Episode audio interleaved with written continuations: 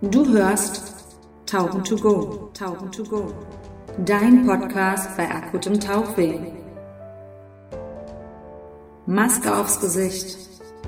Atemregler in den Mund. Die geplante Grundzeit beträgt 25 Minuten. Also lehn dich zurück und schließe die Augen. Denn gemeinsam tauchen wir jetzt ab. Hallo und herzlich willkommen bei Tauchen to Go, dein deutschsprachiger Podcast bei akutem Tauchweh. Ja, und herzlich willkommen zurück, denn ich habe mich ja letztendlich so ein bisschen in eine kleine Pause begeben, die gar nicht geplant war, die eigentlich auch jetzt erst stattfinden sollte. Denn beruflich ist einiges dazwischen gekommen und zusätzlich zu dieser beruflichen Pause, die ich einlegen musste, kamen auch noch technische Probleme, dass mein Computer abgestürzt ist und ähm, bestimmte Programme nicht mehr so funktioniert haben, wie sie sollten. Aber auch blöderweise mein Anbieter, also mein Host-Service, wie man das glaube ich nennt, wo ich den Podcast hochlade. Denn viele haben mir geschrieben, ja, man kann den Podcast auf den und den Portalen nicht hören und das und das ist nicht möglich. Ja, ich weiß und ich kann es nicht lösen. Ich bin, ich bin froh, dass dieser Podcast überhaupt online ist. Ja, und ich arbeite dran und ich gebe mir Mühe. Als nächstes steht dieser und iTunes auf dem Plan. Also von daher, ich versuche das weiterhin, ähm, ja. Aber nun zurück zu dieser Folge. Diese Folge habe ich schon mal angeteasert und habe auch schon gesagt, worum es grob geht. Denn heute habe ich zu Gast die Jenny. Die Jenny ist eine unglaublich Gott, ist das eine süße und liebenswerte Persönlichkeit, die ist, ist der Hammer. Denn neben dem, dass sie regelmäßig auch laufen geht und dann vorher, nachher auch einfach in Berlin irgendwelchen Müll einsammelt, äh, war sie für eine ganz tolle Firma unterwegs als Ecofluencerin. Vielleicht hat jetzt der ein oder andere eine Idee. Die Firma, die ich meine, nennt sich Bracenet und sitzt in Hamburg. Ich hätte jetzt gesagt, eine kleine Firma, was ja nicht mehr richtig ist. Denn diese Firma ist inzwischen richtig groß geworden und ich glaube, im Bereich Nachhaltigkeit, äh, Firmen, die ein gewisses Standing haben, da ist sie einfach, ich glaube, das ist eine der großen Firmen, die einfach wirklich was erreicht hat und die Generation, in der wir uns so befinden, einfach abgeholt hat. Denn sie holen, lassen, holen Geisternetze aus dem Meer heraus, nicht sie selbst, sondern sie arbeitet mit Firmen zusammen, die das eben machen, lässt diese Geisternetze reinigen, verarbeitet sie und macht daraus unter anderem, das war so das erste Produkt, was sie hatten, Armbänder. Inzwischen gibt es eben nicht mehr nur diese Armbänder, sondern es gibt ganz viel verschiedene. Also ich glaube, ähm, das Portfolio ist riesig von Schlüsselanhänger, äh, Hundeleien. Ich glaube, es gibt inzwischen sogar Bänder für die Kamera. Und ich glaube, da sind noch ganz viel mehr Produkte in der Timeline, was vor allen Dingen einfach, den, der auch so ein bisschen den Nagel der Zeit trifft. Ne? Nachhaltig sein, Dinge wiederverwerten, nicht immer alles neu kaufen. Aber zurück zu Jenny. Persönlich ist sie für mich ähm, meine Heldin der Nachhaltigkeit. Jenny war für diese Firma, für Bracenet unterwegs als sogenannte Ecofluencerin. Das wird sie uns jetzt in dieser Folge erzählen, wie sie zu Bracenet gekommen ist, was sie erlebt hat, wo sie überall war, wen sie getroffen hat und was auch das Spannendste war. Das erfahrt ihr jetzt in dieser Folge. Ich will gar nicht viel quatschen. Ich wünsche euch viel Spaß.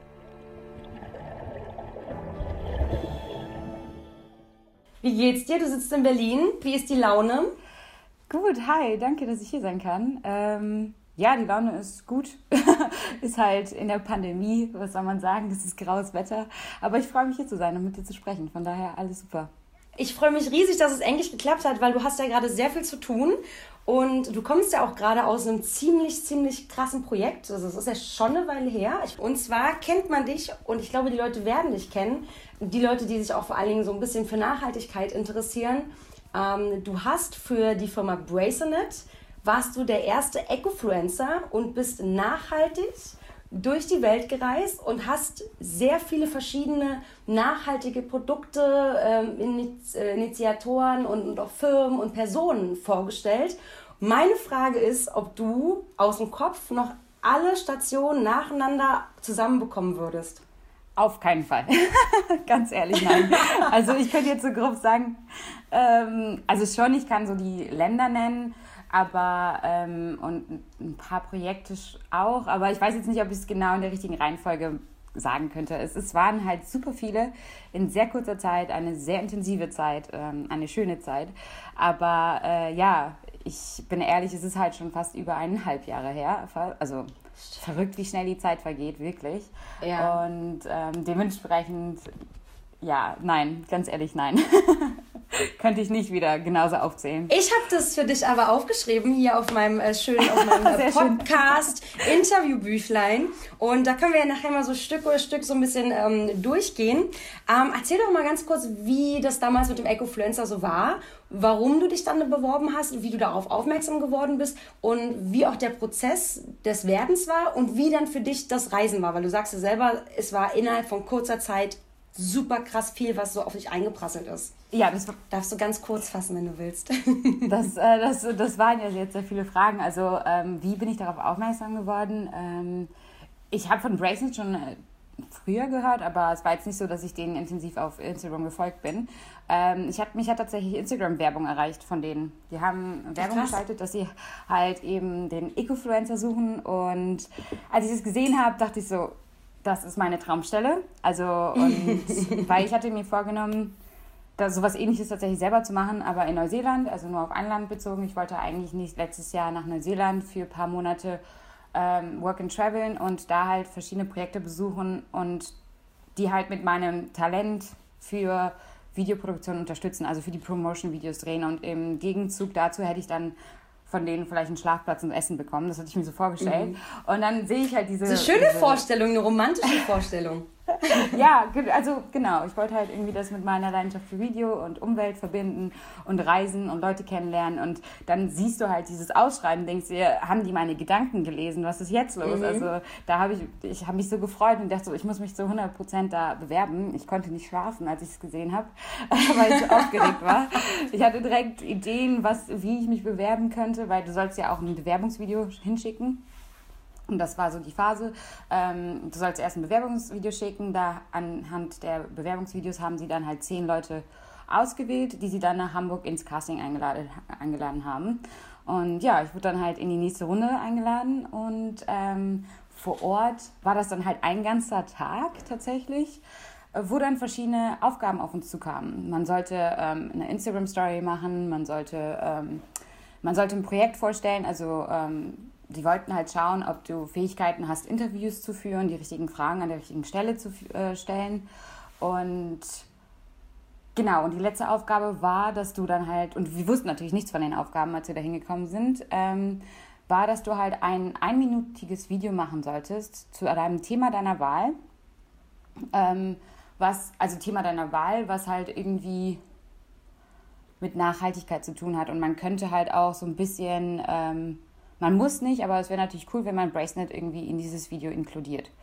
Mhm. Ja, und äh, das war super spannend. Ich, hatte so, ich war so froh, weil ich ähm, auf eine Idee gekommen bin, die ich dank meines Studiums hatte. Also ich habe ja Mode, Textildesign okay. und Medienwissenschaften studiert und ich habe damals eine künstlerische Performance in der Innenstadt gemacht.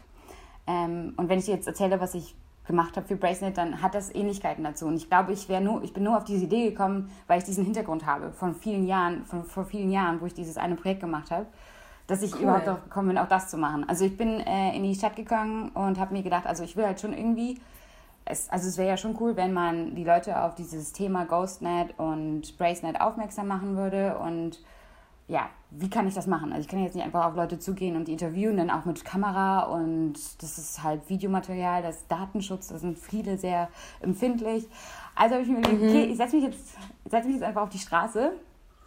Ähm, ich habe ein Bild geschrieben, also ich habe ich hab tatsächlich noch nicht mal einen Stift mitgenommen. Das heißt, und kein oh Geld. Ich hatte zwei Euro in meiner Tasche, als ich losgegangen bin. Ich habe von denen so ein Netz mitgenommen.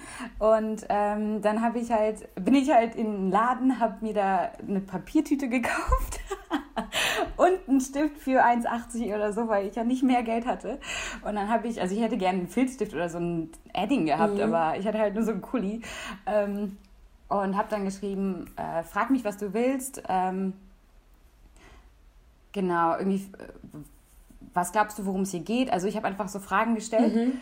und so Schilder, also die Szenerie war, dass ich mich in die Innenstadt gesetzt habe, habe so ein Netz über meinen Kopf geworfen, also dieses mhm. Ghostnetz, und habe dann die Schilder um mich herum gestellt und vor mich dann eine Kamera. Und dann dachte ich mir so, wenn die Leute wissen wollen, worum es hier geht, dann kommen sie einfach kommen auf mich sie. zu. Mega.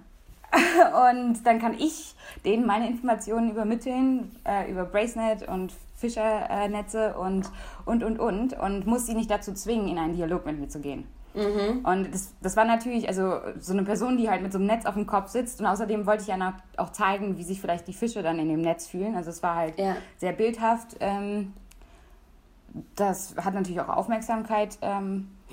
Ich habe natürlich auch Aufmerksamkeit von den Menschen bekommen, weil es natürlich etwas ist, was nicht sehr viele machen.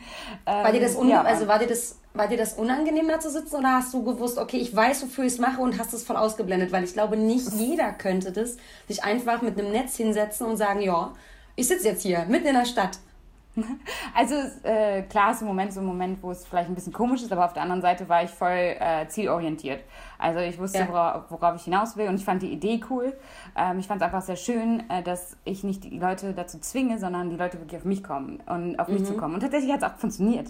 Ich hatte da die Traumprotagonistin schlechthin, die mich alle Fragen gefragt hat, die man so also sich vorstellen kann und dann auch noch super reagiert hat mit, oh, this is amazing great job, I love this, I'm gonna follow Ach, war dann auch, so. weil ich kann mich entsinnen, in den Stories von Bracer habe ich gesehen, dass ihr viel auf Englisch gemacht habt, weil ihr natürlich auch sehen wollten, wie ihr auf Englisch quasi, ähm, wie da genau. euer Könnensstand ist. Und das war dann auch eine, die auf Englisch gesprochen genau. hat oder war das war auch zufälligerweise, die dann auch noch äh, kein Deutsch konnte und dann in Englisch mit mir gesprochen hat. Ach, also als ob das für dich gemacht war, die Situation. Wie cool. ja, das, also ich dachte, ich hab, mir ist so ein Stein vom Herzen gefallen, weil du hattest ja voll den Zeitdruck. Äh, du hattest dann halt nur eine bestimmte Zeit, von wann bis wann du dieses Projekt fertig machen musstest. Und ich konnte mich ja nicht für drei Stunden in die Innenstadt setzen und warten, bis da jemand kommt. Ich hatte aber das Glück, ja. dass halt wirklich innerhalb einer halben Stunde diese Person aufgetaucht ist. Ja. Und ähm, ja, dann hatte ich, oh, dann bin ich zurückgelaufen. Ich war auch die Letzte, die zurückgekommen ist. Ähm, und dann hat halt, hatte ich technische Probleme. Wie das so ist, in oh den schlimmsten Momenten funktioniert dann dieses typ, diese typische Funktion von Airdrop nicht mehr. Ich konnte meine oh. Videos nicht überspielen auf meinem Computer. Äh, habe da auch noch voll viel Zeit verloren. Dann hat, das war total nett. Also alle, die da waren im Casting, waren super hilfreich und es war total die schöne ähm, total schönen Begegnungen, die ich da hatte. Ähm, mhm. Und da hat mir halt einer, der Alex, hat mir da äh, geholfen und hat das dann halt über ein Kabel versucht auf seinen Computer und dann zu mir zu, also zu übertragen. Also es war ja. irre. Aber ähm, ja, ich glaube, das war so das Projekt, was sie halt von mir überzeugt hat, würde ich mal behaupten. Also diese mhm. Idee dieses Films. Ich habe es im Endeffekt ja. geschafft, ein einminütiges Video dazu machen. Und ähm, ich glaube, damit hat halt keiner gerechnet. Also, dass sich ja. da jemand dann mit einem Super Netz kreativ in, in einfach. Setzt. Ja. und ja, ich so. habe also ich habe einige Stories gesehen von denen, die dann halt auch diese die ähm, die Armbänder mitgenommen haben und ein Stück Netz und dann halt in der Stadt und dann auch tatsächlich sehr auf diesen Selfie-Modus gegangen sind. Aber das ähm, ja, da hast du auf jeden Fall krass überzeugt mit. Sehr sehr cool. Und dann haben sie dich ja, und dann war das ja so ähm, du, ihr habt ja dann da alle gesessen und gab es da nochmal eine engere Auswahl von den zehn, die dann da waren, dass dann nochmal eine Auswahl gemacht worden ist oder haben sie sich dann direkt von diesen zehn entschieden? Also vor Ort hast du dann halt nicht ähm, mitbekommen, was die Entscheidung sein wird. Also die haben dann halt gesagt, ähm, das, ich weiß gar nicht mehr, das war ein Wochenende, dass sie sich darauf den Mittwoch melden wollen. Ähm, aber ja, also das war, also da vor Ort wusstest du nicht, was jetzt als nächstes passiert und wann was als nächstes passiert. Es ja. war sehr, sehr spannend. Ähm, es war natürlich schön, dann diesen Tag lang da mit ihnen zu verbringen und so ein bisschen die Leute besser kennenzulernen und so. Ich glaube, das war auch deren, das der ganze Sinn dahinter, ne? dass sie da jetzt jemanden auswählen, den sie auch wirklich mal kurz kennenlernen können und nicht so ja. über ein Online-Zoom-Meeting sozusagen. Ne? Mhm. Und ähm, ja, das Verrückte war, dass die dann mich dann auch ein ähm, bisschen verarscht haben. Echt? Die hatten dann irgendwie, genau, die hatten dann am Mittwoch mich angerufen. Ich war ja, ich konnte ja sowieso die Tage danach auch nicht mehr schlafen, weil ich, ich wollte ich wollte es so unbedingt machen und äh, ich hatte zwar ein gutes Gefühl, aber natürlich konnte ich nicht einschätzen, ob das wirklich gereicht hat und ähm, dann haben die mich angerufen und meinten so, hey Jenny, ähm, ja, ist ja jetzt Mittwoch, also du bist jetzt in der engeren Auswahl, aber wir würden gerne heute Abend nochmal mit dir sprechen. Also mit dir noch ein paar, ein paar Details besprechen und ähm, ja, du bist sozusagen eine von dreien, die wir noch, mhm. noch mal jetzt in die engere Auswahl genommen haben. Und äh, wann hast du denn heute Abend Zeit? äh, wann bist du denn zu Hause, zum, äh, um das zu machen? Ich so, ja, ich bin so gegen sechs zu Hause, sieben, ähm, dann können wir gerne telefonieren. Mhm. Ja, okay, alles klar, dann bis heute Abend. die haben dich hab überrascht, die waren plötzlich vor deiner Tür, richtig? Ja, das war in der Story genau. zu also sehen, genau. das war halt super krass. Also, oh Gott, ey, das, wenn ich mich daran erinnere. Ich habe dann halt wirklich mit Benjamin und Maya gesprochen. Benjamin ist ja einer der Gründer von Bracenet mhm. und Maya eine Mitarbeiterin ähm, und die haben mir dann halt, die haben mir halt Fragen gestellt und irgendwann hat, halt das, hat es halt geklingelt an der Tür. Ich habe es erst nicht gehört und die dachten schon so, hä, was ist denn da los? Wann klingt, äh, klingelt es denn? Äh, Madeleine sollte nämlich kommen. Ähm, ja, und dann habe ich es gehört, bin ich meine so, hey, sorry Leute, es hat gerade geklingelt, ich gehe mal eben zur Tür, ja? Ähm, tut mir leid, ich weiß jetzt gerade nicht, was los ist. Und die so, ja, ja, mach mal. Und dann bin ich dann halt zur Tür und dann stand da Madeleine mit dem Schild, ähm, You are our Ecofluencer. Ich habe gerade ähm, Gänsehaut. ja, ja ich, ich erinnere mich noch sehr daran. Das war äh, sehr, sehr, sehr, sehr schön. Also, ja, das war wie cool. sehr schön. sehr, sehr stark. Genau. Und wie viel später von diesem von dieser Überraschung durch Madeleine bist du dann weggeflogen? Also weißt du noch in etwa den Zeitrahmen, wie, wie viel Zeit dir geblieben ist? Weil ich weiß, dass du gefilmt hast, wie du all dein Zeug plus Technik, was ja sehr viel war, irgendwo reinpacken musstest in den Rucksack. Und ich weiß, da hat auch Grace eine Story drüber gemacht, ähm, von wegen, wer einen nachhaltigen großen Rucksack kennt und so. Also da ist ja ganz viel aus der Community auch ähm, an Informationen auch eingeflossen. Und dann hattest du irgendwie einen Rucksack und da ist alles reingegangen. Du warst ganz überrascht, glaube ich. Irgendwie du warst so, okay, es, es passt. Oder irgendwie so kam es rüber. Ja, ja, genau. Also ähm, der Zeitraum, ich glaube, das war Mitte März, wo ich dann erfahren habe, dass ich der Ecofluencer bin und habe dann ähm, 3., 4. Mai bin ich zu denen nach Hamburg gefahren. Mhm. Ähm, dazwischen war halt noch dass die Phase, dass ich ähm, also auch meinen Job kündigen musste, mhm. den ich damals hatte und ähm, ja, genau. Also äh, da brauchte ich halt ein bisschen Zeit. Ich musste ja auch gucken, dass ich irgendwie, also ich war eh nur auf Zwischenmiete gewohnt und hätte noch einen Monat da wohnen müssen. Das hat sich aber auch alles klären lassen können. Ja, cool. Also das war alles gut und ähm, da in dieser Zeit, die war auch sehr intensiv, weil dann kam halt alles auf mich zu. Ne? Also dann kündigen, Wohnungen klären. Ähm, dann war natürlich die Frage, weil ich hatte ein gewisses Budget, um mir irgendwie Equipment zusammenzusammeln. Was will ich für ein Equipment? ähm, was ist nachhaltig, was, äh, was kommt als nächstes, wie, was, was gibt es für Erwartungen an mich, ähm, mhm. sich da mhm. überhaupt irgendwie ein bisschen schon in die Rolle einfinden, aber dann nebenher noch Voll, Vollzeit zu arbeiten, was auch gerade in dem Moment sehr intensiv war, weil wir eine Projektphase hatten in meinem alten Job. Ähm, ja. ja. da war nicht mehr viel Freizeit in dem Moment. Ja. Also dieser Monat war super schnell und dann kam ja noch Ostern. Das heißt, ähm, ich war nochmal kurz zu Hause und meinen Eltern dann schön zu sagen, äh, bis ich auf die große Reise gegangen bin. Wo kommst du ursprünglich eigentlich her? Eigentlich komme ich aus der Eifel, beziehungsweise ganz ursprünglich aus Polen. Aber ähm, aufgewachsen bin ich okay. in der Eifel, in der Nähe von Köln. Also ähm, in einem kleinen Dorf. Ja. Oberhausen heißt das. ja, Eifel ist schön. Da war ich jetzt ein paar Mal wandern während der Corona-Zeit. Ja, doch. Also das kann man da gut. Ja, ne? Wo warst du dann ähm, zu der Zeit, wo sie dich, weil du bist ja dann nach Hamburg, hast du gesagt, aber du hast dann schon auch in Berlin dein gewohnt damals? Genau, ich habe Weil jetzt wohnst du ja gerade in Berlin, ne? Und damals aber auch. Genau, ich hatte, ich bin dann 2019 Anfang Januar nach Berlin gezogen und dann ähm, auch nur Zwischenmiete, weil es super schwierig ist, ja erstmal Wohnungen zu finden. Und das war ganz optimal, weil ich hatte ja eh den Plan, nach Neuseeland zu gehen. Das heißt, ich habe eh nichts Festes gesucht und äh, wollte erstmal nur Geld verdienen, um für diese Reise zu sparen. Und dann ähm, kam es sowieso, dass ich dann halt auch gereist bin, halt eben nur mit Bracelet und nicht alleine.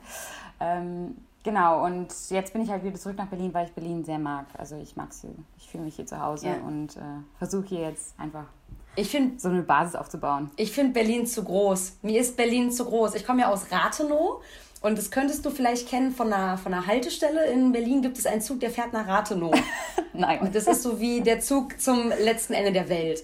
Und da hab ich, bin ich groß geworden. Und ganz viele Leute damals auch schon im, im Abi und, und, und, in der Schule meinten, ja, wenn wir groß sind, wollen wir nach Berlin. Und das war nie mein Ziel. Also Großstadt ist schon immer nicht meins gewesen. So Köln ist, da wohne ich auch weit weg und nicht in der Stadt. Also ich mag Großstadt nicht so. Das ist mir, Berlin ist mir zu groß. Da komme ich nicht. Also da hast du, du brauchst zwei Stunden, um vom Norden zum Westen oder zum Süden zu fahren. Das ist einfach alles so riesig. Ja. Um, dein erster, dein erster ähm, Punkt, wo du dann hingefahren bist, war Litauen, richtig? Okay. Das war, äh, ich weiß nicht, wie man es richtig ausspricht, Tourage. Du, du fragst die falsche. Also aussprechen ist nicht meine Stärke. da warst du, also da warst du auf jeden Fall bei den Partnern von No4 und Ghost Fishing und so, ne? Das habe ich mir aufgeschrieben. Genau. Und dann ging es ja weiter für dich ähm, nach, äh, zu Hells Seas oder mit denen warst du dann unterwegs genau. in Griechenland und Jetzt ist nämlich der Punkt, wo es interessant wird. Du hast zu dem Zeitpunkt noch keinen Tauchschein gehabt. Nee. Ähm, und du warst dabei, als sie in Griechenland, ähm, ich möchte meinen, das war in dem Ort Strota, Strotonie oder so, da haben die tatsächlich Stratoni. ein riesengroßes Stratoni, Strat, mhm. du, haben sie ein riesengroßes Fischernetz rausgeholt. Und das hast du auch auf einem Video festgehalten, was man eben noch sehen kann äh, im, im, auf YouTube und auch auf der Bracelet-Seite. Erzähl doch mal, wie das so war. Wie lange haben die wirklich, also ich weiß nicht, wie viel du mitbekommen hast, weil die haben ja eine gewisse Vorbereitungszeit, aber das vor Ort, wie lange braucht es, bis man rausfährt, das ganze Netz draußen ist, das wird ja dann auch vermutlich auch abgesucht, damit halt eben keine Seepferdchen drin bleiben zum Beispiel. Ähm, erzähl doch mal da, was du so da mitgenommen hast. Ähm, ja, also ich war, wir waren äh, vor Ort drei Tage in dem Ort. Ähm, und die hatten halt eine Mission von drei Tagen. Also ich habe zweieinhalb, glaube ich, mitbekommen, weil ähm, wir einfach, gab es ganz viele Komplikationen. Ähm, okay. Genau, sind wir ein bisschen zu spät angekommen, aber trotzdem habe ich einiges miterleben können und es war super spannend. Also, naja, die bereiten sich halt morgens vor, der, also dieses Ganze von Vorbereiten bis Netz aus dem Wasser, bis Netz das Netz halt wirklich dann auch an Land ist und ähm, verpackt ist, hat schon den ganzen Tag gedauert. Also es war jetzt mhm. ähm, von morgens bis halt nachmittags irgendwie 4 Uhr, würde ich mal behaupten. Ja. Ähm, aber so an sich, die einzelnen Stationen dauern halt nicht so lange. Also die sind dann ungefähr äh, circa eine Stunde im Wasser. Okay. Und tauchen da. Ähm, und haben dann halt eben diese Ballons, die dazu führen, also die sie dann ans Netz dran binden und das Netz dann halt an die Oberfläche. Auftriebsbojen. Ähm, da, danke. Siehst du, da, da, da habe ich so nicht Wir kommen, wir kommen zusammen recht mit unserem, mit unserem Topic, den wir so drauf haben. genau, mit den Auftriebbojen ähm, kamen die dann halt an die Oberfläche und von da aus wurden sie dann halt über so ein ähm, ich weiß gar nicht, wie ich das beschreiben soll. Ist das eine Seilwinde gewesen, sowas ähnliches irgendwie? Ja, genau, genau, sowas, ja. ähm, genau, weil das ist ja super schwer. Also mhm. wir haben an den Tagen zwei Tonnen Fisch, zwei also Netz aus dem, aus dem Wasser geholt und dementsprechend, das kann man ja nicht einfach so aufs Boot hieven, das ja. müsste dann halt schon mit einer Maschine gemacht werden. Also gab es auch ein halt besonderes halt so Boot wahrscheinlich dafür, oder? Also es war nicht einfach nur so ein Zodiac, sondern das war schon ein spezielles Boot dann, damit diese Masse an, an, an, an Netz auch irgendwo rauf kann wahrscheinlich, ne? Genau, das ist halt alles. Also wir hatten so ein, äh, also Fischerboot mit. Also mhm. die haben ja dann auch ihre Netze und die müssen ja ihre Netze auch wieder einholen. Das heißt, die haben auch die passende Maschine dafür. Okay. Nur ja, dass, man, dass sie diesmal halt eben nicht äh, das Netz mit Fischen reingeholt haben, sondern einfach das leere Netz, das kaputte, ja. das alte. Ähm, und genau, und während das so langsam reingeholt wird, wurde dann auch nochmal kontrolliert, ob sich da vielleicht irgendwas verfangen hat, ob Seepferdchen, ob äh, kleine Krabben, ob Fische oder so, die noch leben, die man halt ähm, da halt rausholen kann und äh, retten kann. Ja. Das ist auch passiert. Also es gab ein äh, paar kleine Tiere, die sie retten konnten. Das war auch sehr schön. Da war ich ganz, also live dabei. Ähm, das ist einfach schön zu sehen. Also das erfüllt einen ja auch. Ne? Also das, deswegen machen das die Taucher ja auch. Das sind ja alles freiwillige Taucher, ehrenamtliche Taucher und ähm, die verdienen dabei nichts, aber sie investieren halt ihre Zeit und Energie damit, diese ja. Netze aus dem Meer zu holen. Und ähm, das ist sehr ehrenswert und das ist ja etwas, ich, also das ist ja auch der Grund, warum sie es machen. Es macht ihnen Spaß. Es ist schön zu sehen, dass sie halt das Meer sauberer hinterlassen, als es vorher war und ja. dass sie dabei dann halt eben Tiere retten können. Ähm, ja. Genau, und das hat mich natürlich auch total erfüllt. Also es war ja auch ein Grund, warum ich gerne so das überhaupt alles machen möchte. Ich, ich finde es schön, mit Leuten zu connecten, die den äh, gleichen Mindset haben wie ich, äh, wo man einfach wieder an das Gute in der Welt und den Menschen äh, glauben kann, weil äh, es, es gibt ja so viele Dinge, die gerade passieren, die einen sehr frustrieren und traurig machen und mit so Pro Projekten, die man dann besucht und einen Einblick kriegt, dass es halt an ganz, also auf der ganzen Welt so viele Leute gibt, die einfach coole Projekte machen und für sich vor Ort kämpfen, um die Welt ein Stückchen besser zu machen, ist halt etwas, was mir sehr, sehr, sehr, sehr viel Energie gibt. Also ähm, es ist es motiviert mich dann auch selber weiterzumachen. Und ja, das finde ich halt sehr schön. Und deswegen war auch der Trip sehr schön. Das machst du ja auch regelmäßig, wenn du äh, laufen gehst, richtig? Weil wenn du laufen gehst, das machst du nämlich auch regelmäßig in Berlin, dann machst du oder hast du regelmäßig, sammelst du Müll ein. Also zumindest ist es das, was ich weiß, weil ich dir auf Instagram ja regelrecht folge. Und ähm, machst du das dann immer noch schon, oder? Also ja, ich mache es schon. Ähm, ich mache es schon. Gerade ist jetzt nicht mehr so oft passiert, weil auch, ähm, also ich mache es immer mit einem Freund meistens. Ähm, mhm. Und der ist jetzt gerade krank und äh, Winterzeit und so. Das ist alles ein bisschen eine komische Situation, aber grundsätzlich sind wir halt regelmäßig, ähm, haben wir uns im Tiergarten in Berlin getroffen, haben erstmal aufgeräumt mhm. und danach ein Workout zusammen gemacht. So, das war so, oder erst Workout und dann aufgeräumt und sind da halt eben durch den ja. Tiergarten mit unseren Müllbeuteln und haben halt immer so immer Müll aufgesammelt in den verschiedensten Ecken. Es ist schon komisch, was man, was man da alles findet. Ähm, aber ja, es ja. ist halt einfach so ein Motto, take three for the sea, ähm, wo immer, also egal wo du hingehst, es tut ja nicht weh, wenn du da gerade ein bisschen Müll aufsammelst, aber im Endeffekt ist es halt eine große Veränderung, die du damit bewirken kannst und ähm, ja, das versuche ich halt immer auch zu machen. Also das ich bin auch nicht perfekt und es passiert nicht immer und manchmal ähm, habe ich dann halt nicht das passende Equipment oder ähm, habe halt keine Handschuhe, dann will ich das direkt, also den Müll dann auch nicht unbedingt anfassen, weil ich dann halt irgendwie als nächstes woanders hinfahre und nicht meine Hände waschen oder mm. desinfizieren kann. Das ist ja, ja, so ein bisschen, muss man auch aufpassen, ne? Also auch gerade in so einer ja. Großstadt, da gibt es auch Müll. Gerade in Berlin auch Tierpark. Ja, da muss man ja. halt echt gucken, was man nicht unbedingt irgendwo reinpackt, was einem selbst halt auch ähm, schaden könnte. Als ich auf den Malediven tauchen war, auf einer Tauchsafari, wurde ich von dem Chef des Bootes angehalten, doch nicht bitte sämtlichen Müll mit von den Inseln aufs Boot zu nehmen, denn er kann sich das nicht leisten, den ganzen Weltmüll, den ich auf den Malediven finde, mit zu entsorgen, weil das nicht in seine Kalkulation passt. Ich habe dann trotzdem ein bisschen was mitgenommen, aber das Problem war, die Menge, die ich mitgenommen habe, war nicht mal einen Bruchteil von dem, was da lag. Also es gab immer so eine Seite der Insel, die mal sehr schön ist, die man dann quasi angefahren hat als Tourist. Und wenn man dann mal um die Insel gelaufen ist, lag da alles voll und man dachte sich so, also ich habe mir angewöhnt, dass egal wo ich jetzt bin, ähm, wenn ich so Bänder finde, die Bänder nehme ich meistens mit und mache die dann als Armbänder und habe die dann auch in meinen, ich habe immer so alte Einweggläser, wo ich dann immer total legal Dinge mitnehme und da packe ich die Bänder dann immer mit rein und da habe ich jetzt schon einige zusammen. Ja. Ja, Ganz cool. legal natürlich. äh, ich, ich kann nur tatsächlich die Cremes empfehlen. Bei Creme passt immer ganz viel rein oder in die. Äh also ich hatte auch Glück, als, als, als, als ich aus den Malediven weggekommen bin, bin ich über Berlin geflogen und parallel mit mir ist ein Flieger mit Asiaten angekommen und die bringen mir immer ganz viel Essen mit. Und dann wurden die kontrolliert und nicht ich. Hätten die mich kontrolliert, hätte das, glaube ich, sehr viel Ärger gegeben, weil es ist ein Riesenglas an, was ich da mitgenommen habe. Ich habe das überall verteilt und habe nur gesehen, oh Anja, du bist so doof. Ne? Und dann kamen immer diese asiatischen Leute und die wurden direkt beiseite gezogen und wir konnten einfach durch. Und mein Herz war so, oh mein Gott, Glück gehabt. Ja, das war wirklich krass. Sehr, sehr stark von ja. dir. ja. Sehr cool. Ähm, ich habe geguckt heute Morgen direkt und zwar habe ich von Greenpeace ein, ähm, ich weiß nicht von wann es ist, das konnte ich nicht auf der, auf der Quelle sehen.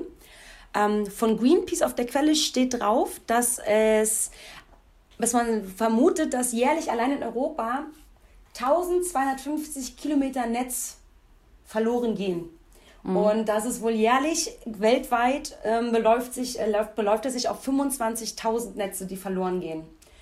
Ähm, Du bist ja für Bracelet unterwegs gewesen und Bracelet macht daraus, nicht aus allen Netzen, aber aus vielen Netzen, die eben noch dafür verwendbar sind, machen die ja eben die, ihre Produkte, die sie angefangen haben mit eben Armbändern. Ähm, jetzt inzwischen seit sind, ist Bracelet bei Hundeleien und sowas alles. Ähm, erzähl doch mal bitte, wenn du, wenn du da so ein bisschen noch so drin bist in der Thematik, wie das so ist von dem Netz, was rausgeholt wird, bis es dann letztendlich bei Bracelet in der, in der Fabrik oder in, in der Agentur landet. Und wenn ich mich nicht ganz irre, arbeiten die in Hamburg mit einer ähm, mit einer Behindertenwerkstatt, wenn man das so sagen kann, zusammen und dort ähm, lassen die die dann quasi säubern und ne, aber wenn du da vom Prozess ein bisschen was erzählen könntest, fände ich das total super. Doch, ich erinnere mich eigentlich, glaube ich, ganz gut noch daran. ähm, also es funktioniert so, dass theoretisch, wenn die Netze aus dem Meer geholt werden, die natürlich erstmal kontrolliert werden, ähm, wie, was, ist, was ist der Zustand dieser Netze. Und ähm, dann daran wird auch entschieden, ob Bracelet das verarbeiten kann oder nicht. Und äh, die werden theoretisch von Norfir gesammelt, diese Netze. Mhm. Also also ja, bei denen in, die, in das Unternehmen äh, gebracht und dort werden die Netze halt gesäubert und in verschiedene Bestandteile zerkleinert, also in die Plastikbestandteile zerkleinert. Es wird nach Plastikart sortiert, damit das auch mhm. wieder recycelt werden kann. Und okay. sind die Netze aber gut genug, Northview ist ein Partner von Bracenet, dann äh, sagen die Bracenet theoretisch Bescheid, hey, wir haben ein cooles Netz, das ist total das ist sauber, das ist, das, damit kann man sich nicht wehtun, weil manchmal ist das ja auch Hautplatz. Genau, sind die ganz schön kaputt schon, ne? Genau, und ähm, das soll ja ein Accessoire sein, was du an deinem Gelenk trägst, an deinem Handgelenk, was angenehm ist und dich vielleicht immer wieder daran erinnert, dass du was Gutes für die Umwelt machen kannst, indem du halt Müll aufsammelst, halt dich einfach daran erinnert, dass du auch weniger Müll überhaupt produzierst. Aber es soll dir ja nicht wehtun. Es soll ja was Positives ja, in dem Sinne ja. sein. Und ähm, da muss man halt sehr selektiv sein. Aber es gibt trotz allem noch genug Netze und Bracenet fährt dann ein bis zweimal im Jahr dann halt zu Northview. Da war ich ja dann auch dies, äh, letztes Jahr dabei, äh, wo sie sich dann halt eben die Haufen an Netzen angeguckt haben, welche denn jetzt tatsächlich dann rüber transportiert werden können. Und ja. ähm, dann werden diese Netze ähm, in Laster gepackt, die eh schon auf dem Weg in irgendein, in irgendein Land, also nach Deutschland sind, in irgendeine Stadt, also vielleicht am besten dann halt auch gerade sowieso auf dem Weg nach Hamburg, wo sie dann halt bei Bracenet abgeladen werden. Also das, ähm, das werden jetzt nicht, werden jetzt nicht extra Transporter gebucht, um nur das zu transportieren, sondern dann sagt halt noch, ja, wir haben jetzt eh einen LKW, da, äh, der gerade dahin fährt, um andere Sachen wieder einzusammeln. Wir können dabei auf dem Weg euch die Bracelets ähm, vorbeibringen, äh, nicht die Bracelets, cool. die Netze vorbeibringen. Ja, also genau. cool, wenn noch irgendwo in so einem Laster Platz ist, dann wird es einfach mit reingesteckt. Wenn man sagt, es lohnt sich nicht, es ist ja dann auch wieder nicht so nachhaltig, wenn man einen komplett eigenen Transport organisieren würde. Genau. Plus das würde wieder auch extra Kosten sein, die ja dann mehr wären. Dadurch wäre das Ganze, weil ich möchte meinen, war nicht No Fear und Healthy Seas waren das nicht sogar Non-Profit-Organisationen irgendwie? Ich bin nicht ganz sicher. Nee, nicht, nicht ganz. Also, ähm, nicht, also beziehungsweise, also Norfear ist halt ein Unternehmen, was halt diese Netze wiederverwertet, indem sie, mhm. also die Netze, die auch Bracelet nicht kriegt, werden die ja ähm, zerkleinert, wie ich eben gemeint habe, in verschiedene Plastikteile äh, vor allem Bestandteile zerkleinert, ja. ähm, sortiert und das kommt wieder dann in eine andere Firma, die dann okay. halt eben das äh, schmilzt und zu Ekonyljan macht. Also okay. Jan, also äh, Garn, der halt eben ähm, aus dem halt wieder Klamotten gemacht werden, zum Beispiel Bikinis. Badeanzüge und sowas alles, keine Ahnung, ne? Ja. Genau, genau, genau, genau. Und ähm, das heißt also, Nofi verkauft dieses Secondhand Plastik an ein anderes Unternehmen und macht dadurch Geld. Und Healthy Seas ähm, hat halt Partnerorganisationen, also besteht eigentlich aus Spenden. Also es ist schon eine Wohltätigkeitsorganisation. Ähm, Bracenet gibt ja auch immer 10% von ihren Einnahmen im Jahr an, an Healthy Seas als Spende. Ähm, äh, damit die halt eben genau das machen, was sie machen, ähm, die Welt von, die Meere von ähm, Müll befreien. Also Healthy Seas ist sozusagen das Organisa der organisatorische Part von diesem Konzept, äh, dieser, also von dem Zusammenschluss arbeitet halt auch mit Ghostfishing, genau, und Healthy Seas organisiert die ganzen äh, Fahrten, die ganzen Tauchgänge und ähm, arbeitet halt eben mit den und organisiert die freiwilligen Taucher, die eigentlich sich innerhalb äh, Ghostfishing, äh, Ghost, äh, ich habe gerade einen Blackout, ob es jetzt Ghost Fishing oder Ghost Diving ist. Deswegen bin ich jetzt gerade äh, hängen geblieben. Ghost Fishing. Ah ja, doch, doch, dann da war ich ja, deswegen bin ich gerade die ganze Zeit, so habe ich gerade überlegt. Also die, äh, die, die Taucher organisieren sich halt im Ghost Fishing in der Organisation da. Und Ghost Fishing arbeitet halt mit Heavy Seas und Heavy Seas organisiert die ganzen Trips sozusagen. Und Heavy Seas lebt davon, dass es halt ähm, Spenden von ihren Partnern bekommt, von Freiwilligen. Damit quasi Equipment, Tauchflaschen genau. und so weiter besorgt werden können. Oder eben, eben, eben das Schiff auch, wo das Netz rauskommt. Und der, der Fischer, der da mit dem Fischboot rausfährt, der dann keine Fische an dem Tag reinholen kann, der braucht ja auch ein bisschen Geld, weil der muss ja auch leben. Genau, und die, also die Taucher arbeiten zwar alle ehrenamtlich, aber auf der anderen Seite, also ihnen wird natürlich Kost und Logis bezahlt. Also das wäre ja halt auch ein bisschen zu viel gefragt, wenn die sagen, ja, äh, komm hier rüber, wir brauchen deine Hilfe, aber du musst halt eben dein Hotel oder deine Unterkunft selber zahlen. Das ist halt, also ich meine, die, die investieren ja schon Zeit und das ist ja auch nicht alles so mal eben, ne? Es ist auch gefährlich, was sie da machen. Ähm, sie setzen halt unter anderem auch ihr Leben aufs Spiel, weil es ist jetzt da, wo wir jetzt gerade in Griechenland waren, da war das Gewässer natürlich auch schön und, und ähm, super Sicht und entspannt, aber die sind halt auch in wirklich krassen Gebieten unterwegs. Ne? Also in der Nordsee, wo es halt wirklich rough ist ähm, und du eine Sicht von vielleicht 20 Zentimetern hast, ähm, was halt super gefährlich ist. Und das machen sie halt immer noch alles ehrenamtlich. Also da wäre, finde ich, also schon, dass man da auf jeden Fall Kostenregie zahlen sollte für diese mutigen Taucher. Wenigstens bei Null rauskommen, wenn schon nicht die Genau, Zeit bezahlt genau, wird. genau. Ne? In Griechenland, wo wir noch, also ich würde ein Thema noch bei Griechenland abschneiden, weil das fand ich, ähm, dadurch, dass ich ja einfach auch viel im Tauchen bin, fand ich das super. Und zwar gibt es in Griechenland, ich hoffe, ich kriege das noch richtig zusammen, ein, die erste Professional Fishing School, die den Fischerleuten vor Ort nachhaltige Methoden beibringt zum Fischen, damit sie auch in Zukunft noch Fische haben und nicht alles leer machen. genau. Und das fand ich total super. Enalia, genau. Hast du da noch was auf dem Schirm dazu? Ja, genau. Also das, doch, doch, das war einer meiner ersten Projekte, die ich außerhalb, also ich habe ja zuerst Northview und dann äh, Ghost Fishing und Heavy Seas kennengelernt und dann langsam halt einfach außerhalb dieser Bubble praktisch Projekte.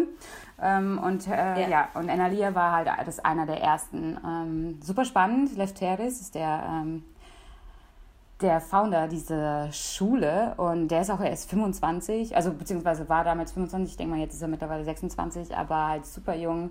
Ähm, und ein tolles Konzept, was er sich da überlegt hat. Also die Idee ist ja, wie du sagst, ähm, eine nachhaltige Fischerschule. Und er, er hat halt eben gesehen, dass gerade in seiner Heimat ähm, viel Arbeitslosigkeit herrscht und ähm, es wäre, also diese, diese ähm, diese Tradition des Fischens wird halt über, über ja, natürlich Generationen einfach weitergegeben. Das heißt, es gibt eigentlich ja keine Fischerschule da. Also das ist äh, was ganz Neues. Und Das ist ein ähm, Familienunternehmen seit Jahrzehnten oder, oder seit Generationen. Genau, Ne? genau. da wird halt nie drüber nachgedacht, dass man da vielleicht eine Schule eröffnen müsste. 20 Prozent ähm, der Fischer kommen, also in Europa, das kommt aus, aus, aus, aus Griechenland. Und ähm, Ach krass. Genau, und dementsprechend denkt man halt nicht, die brauchen jetzt eine Schule oder müsste man sowas eröffnen, aber er hat sich halt überlegt, hey, wir haben das Problem, ähm, es gibt immer weniger Fische, es ist halt alles nicht nachhaltig, aber das ist halt ein traditioneller Beruf und ähm, Leute sind halt arbeitslos und ähm, wie kann ich halt irgendwie diese Dinge zusammenführen, dass Leute vielleicht einen Ausbildungsplatz finden und ich irgendwie trotzdem das Traditionelle mit dem Modernen verbinden kann. Modern im Sinne von Nachhaltigkeit.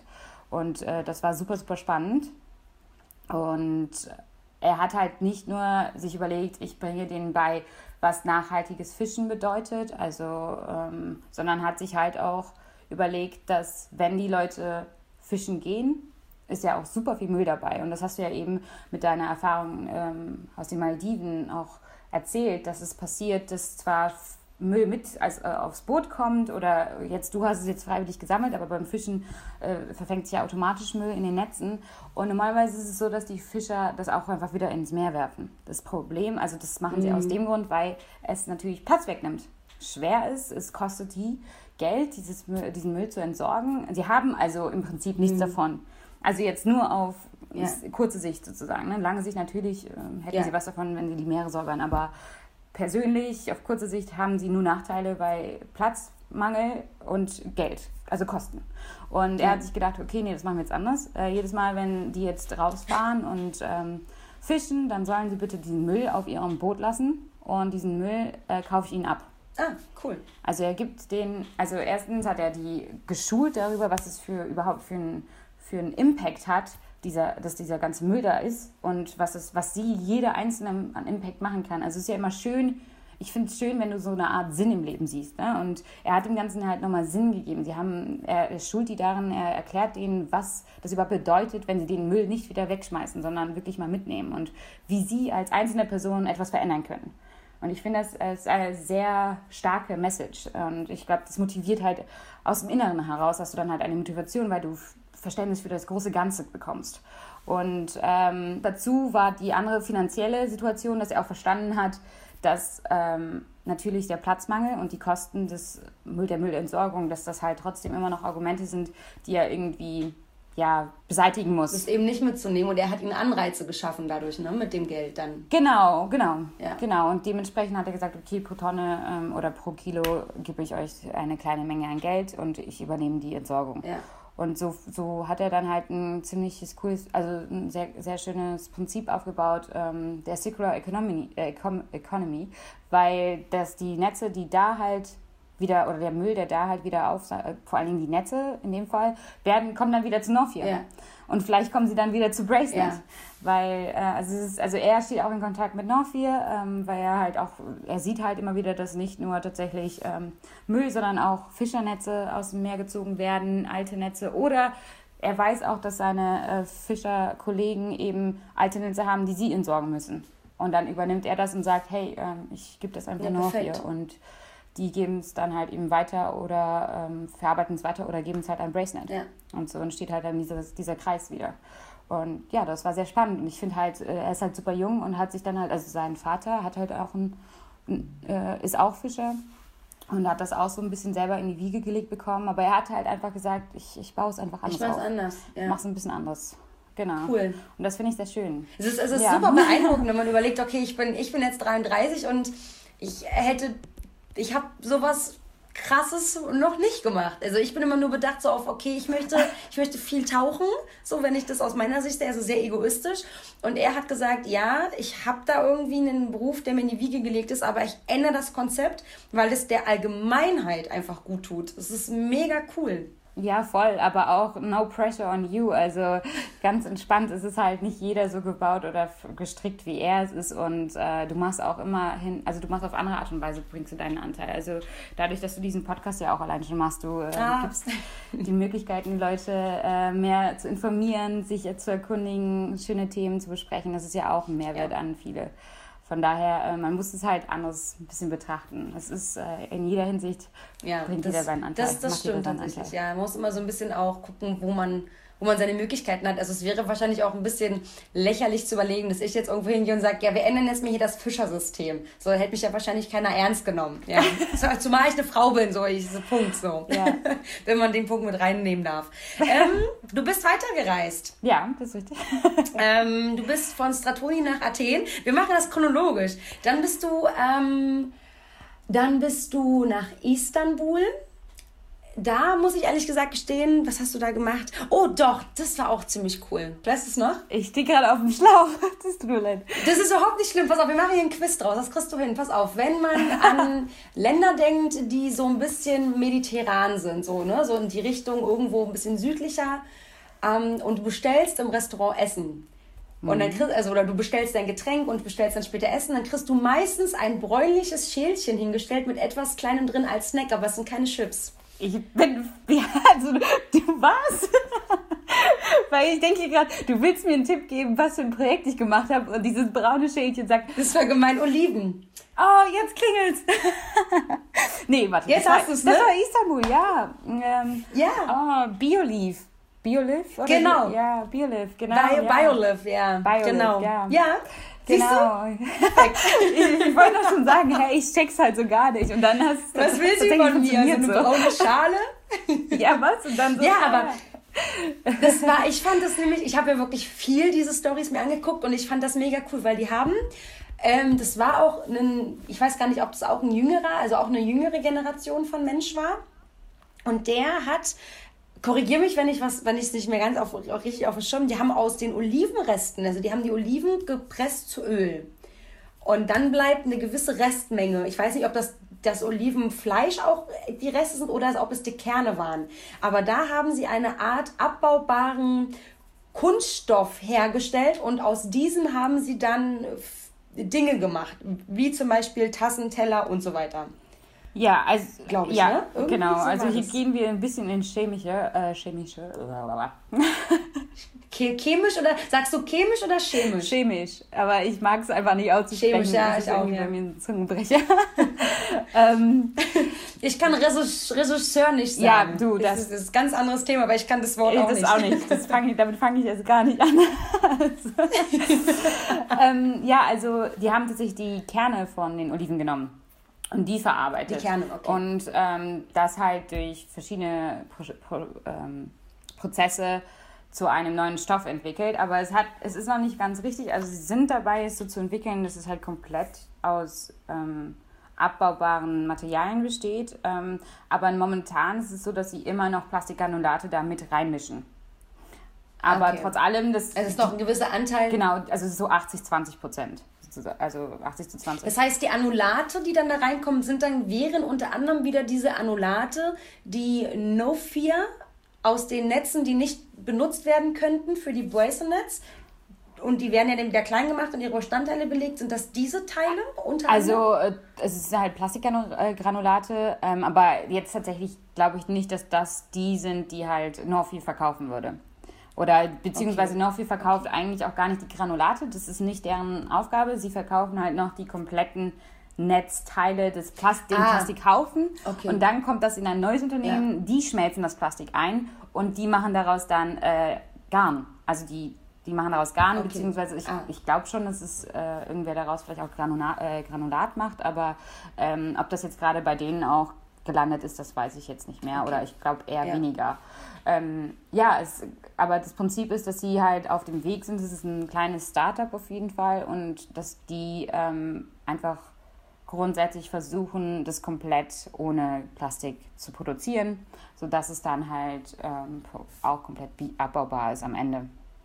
Das ist, was sie machen. Es war ein ja. sehr junges, kleines Startup, auch sehr spannend. Ähm, auch wieder einfach eine ganz andere Art und Weise, an dieses Problem ranzugehen. Ähm, sehr schön. Also es ist ja. halt schön, wie viele verschiedene Köpfe an verschiedenen Punkten angreifen, sozusagen, um dieses grundsätzliche Problem der äh, Vermüllung der Meere, also das zu bekämpfen. Ja, irgendwie entgegenzuwirken. Genau, dem entgegenzuwirken, ja.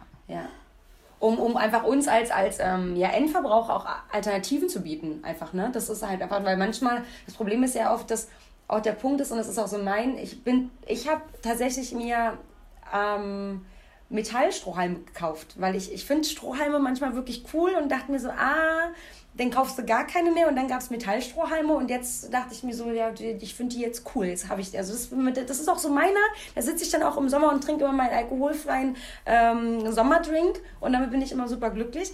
Aber manchmal ist es dann halt so, ich finde es super, aber irgendwie auch schade, weil man hat ja jetzt gesagt, bis, oh Gott, nächstes Jahr 21 so, oder 22 sollen, soll Plastik, Einwegplastik und die Plastiktüten irgendwie verboten werden in den Läden, aber die dünnen Plastiktüten für Bananen und Äpfel sind noch in Ordnung. Und das kann ich wieder nicht verstehen. Ja, ja, also das ist äh, zum Verzweifeln, ehrlich gesagt. Also das ist Deutschland, das, ist, das ja. macht für mich überhaupt gar keinen Sinn. Also da kann man jetzt einfach nur mal eben nach äh, Kenia rüberschauen und sehen, dass da es halt einfach schon jetzt verboten ist da wird halt ganz strikt gesagt, wer eben Plastiktüten ins Land allein bringt, der wird verhaftet, der muss eine Geldstrafe bezahlen. Man, also die sind da sehr, Ach, sehr, sehr, sehr strikt. Aber ich finde, mittlerweile wird es auch nur noch so funktionieren. Und eigentlich habe ich ehrlich gesagt gedacht, dass 2021 dieses ganze Plastikthema in Deutschland gegessen ist. Aber jetzt habe ich gelesen, nee, auch ne? genau diese Info, dass es 2022 ist. Und ich habe mir nur schon wieder und gedacht, was ist denn los? Also das können andere Länder, warum können wir es nicht? Also das kann nicht sein. Vor allen Dingen so eine Länder, die weniger Struktur, also es hört sich doof an, aber die weniger, ich meine, afrikanische Länder sind einfach noch eine Art Entwicklungsländer und wir hier in Deutschland kriegen es nicht geschissen, unsere Bananen nicht in eine Plastiktüte zu packen. So, das hört sich, ich, also ich bin dann, ich, also ich versuche Plastik wirklich zu vermeiden und ich schaffe es nicht. Es gibt in Köln gibt es auch plastikfreie Läden ich schaffe es nicht hin, weil mein, mein Fahrrad ist scheiße. Bis dahin in die Stadt brauche ich einfach, brauche ich einfach wirklich lange und ich fahre nicht in die Stadt. Also kaufe ich Dinge, die in Plastik verpackt mhm. sind. Shame on me. Ja. Aber ich kaufe, also wir haben wirklich Stoffbeutel und packen da alles rein oder ich nehme Kartons, die ich dann mitnehme und dann auf dem Fahrrad hinten raufstelle und ich fange wirklich an, in meinem Kopf Menschen zu verurteilen, meistens alte Omis, die dann ihre, ihre Sachen äh, einzeln in diese Tüten packen und dann aber die zwei Bananen, die zwei Äpfel und alles in einzelnen Tüten, wo ich denke so, warum tust du das? Ich, ver ich, ver ich verurteile diese Menschen wirklich. Und aber was soll ich, also das ist, wer bin ich, dass ich es darf, weißt du? Ja. Aber das ist so. Ähm, ich kann das völlig nachvollziehen. Schwierig. Ähm, man muss auch einfach auch netter zu sich selber sein und glaube ich auch netter in dem Sinne zu diesen Personen, die das machen, weil sie es halt nicht anders gelernt haben. Aber wir haben auch grundsätzlich in Deutschland zwei Probleme. Und zwar ist das eine, warum diese kleinen Plastiktüten überhaupt noch existieren sollen, ist, weil die Befürchtung besteht, dass eventuell, wenn diese Plastiktüten nicht mehr da sind, dass das Essen, also grundsätzlich Obst und Gemüse, noch mehr in Plastik verpackt wird.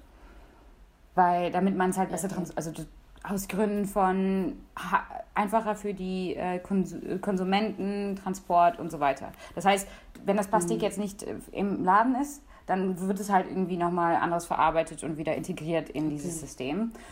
Und ja. das, ähm, jetzt wollte ich noch was anderes sagen, habe ich aber vergessen.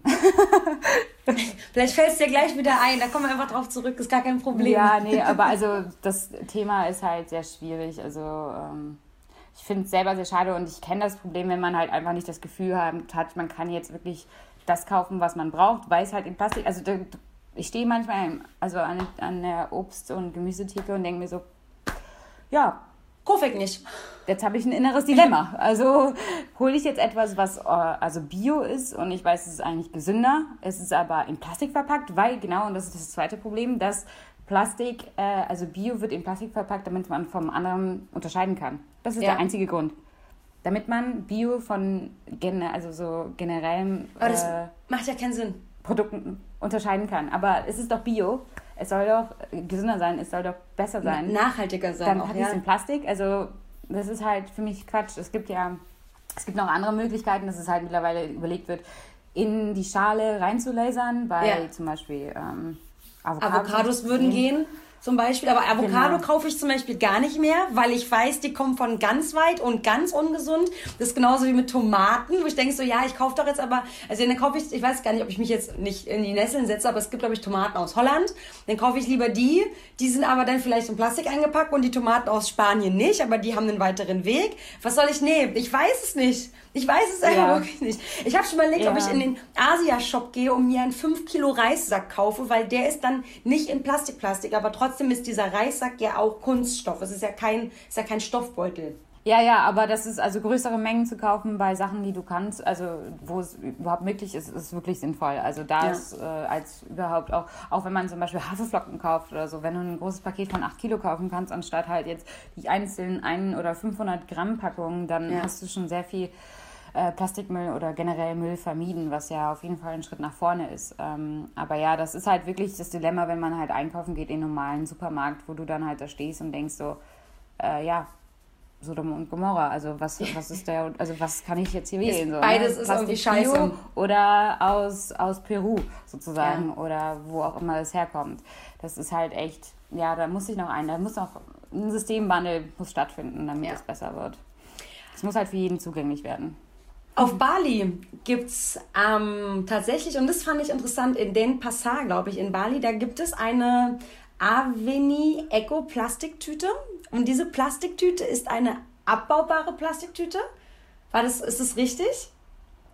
Äh, ja, äh, das war auch super spannend. Ich muss kurz überlegen, ich muss mich gerade wieder in dieses Projekt einfinden. Ja, ähm, weil, weil wir gerade über die Plastiktüte gesprochen haben. Ich denke mir so, es gibt Länder, die haben so etwas. Warum schaffen. Sind nicht zum Beispiel Hundekacktüten nicht auch ab, biologisch abbaubar?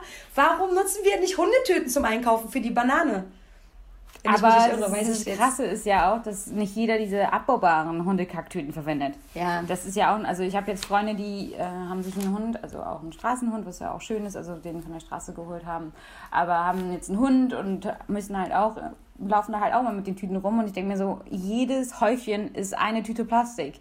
Und wie oft macht man einen Haufen? Also, oder mhm. Hunde generell halt. Ne? Also das kannst du ja zusammenrechnen, wie viel, ähm, wie viel da zusammenkommt. Und das, das regt mich auf. Also das, damit ja. kann ich halt überhaupt nicht leben. Und dann gibt es halt Leute, die dann, also natürlich jetzt nicht meine Freunde, aber die dann halt sogar die Haufen dann, also diese Mülltüten mit Haufen dann in die Umwelt schmeißen. Dann lass doch wenigstens den Haufen dann, einfach Dann lass die Scheiße den, so liegen. Dann nimm die Scheiße so, wie sie ist und mach die mit, mit, mit irgendeinem Spaten, schieb die weg in den Wald rein, aber dann verrottet die wenigstens natürlich. Genau. Aber du kannst doch nicht die Scheiße in eine Plastiktüte packen, die wie Jahre, 700 Jahre braucht die Plastiktüte, bis sie ver abge ja, kaputt gefallen ist. Jahre. Ja. Oder so. Denke ich mir so, die Scheiße wird die, die ist in sich quasi jetzt, die können die Archäologen rausholen. Keine Ahnung, das ist halt ja, total bescheuert. Genau. Ja. Ja. Genau, das war schon cool, dann auch, auch in, äh, auf Bali dann zu sehen, halt, dass es da dieses Projekt gibt und ähm, die machen da auch echt ordentliche Reißfeste Tüten. Ähm, Ja. Und ach so, ja, wie, ich habe gerade überlegt, die haben das aus äh, nicht aus Maisstärke. Ich bin mir gerade nicht mehr sicher, was das Material, woraus das Material an sich war. Mais. Aber sie haben es vor Ort mir gezeigt, also wir haben ja auch den Test gemacht, dass diese Tüte auch wirklich wieder in seine Bestandteile zurückverfällt, wenn es halt mit äh, Feuchtigkeit, also vor allen Dingen, wir wollten... Also Stimmt. es ist ja, äh, Das war so eine ganz schleimische Masse, hast du gesagt. Und du hast in der Story gesagt, fühlt sich an wie beim Kondom. Richtig, Das ja, hast du- war genau, halt, es stimmt, beschreibt ein- das Gefühl dieses, ähm, wie sich das dann zerlegt, äh, schon sehr, sehr genau. Also von der, von, der, von dem Von von der Haptik irgendwie, ne? Haptik, ja, total. Also ähm, da haben wir natürlich den Schnelltest gemacht. Also da haben wir heißes Wasser genommen und dann hat sich diese Tüte innerhalb von zwei Minuten aufgelöst, was super cool Krass. war. Aber in der Realität ist es ja nicht so was, wenn die jetzt in, in die Umwelt kommen sollte, diese Tüte, dann wird sie, kommt sie ja nicht in, mit heißem Wasser in Verbindung. Es braucht länger Aber die wahrscheinlich. Tüte, ne? genau, die braucht so 80 Tage, bis sie sich zerlegt. Aber die zerlegt sich. Und das ist Mhm. dieser Vorteil an dieser Tüte. Es ist halt so, dass sie einfach nicht mehr da sein wird.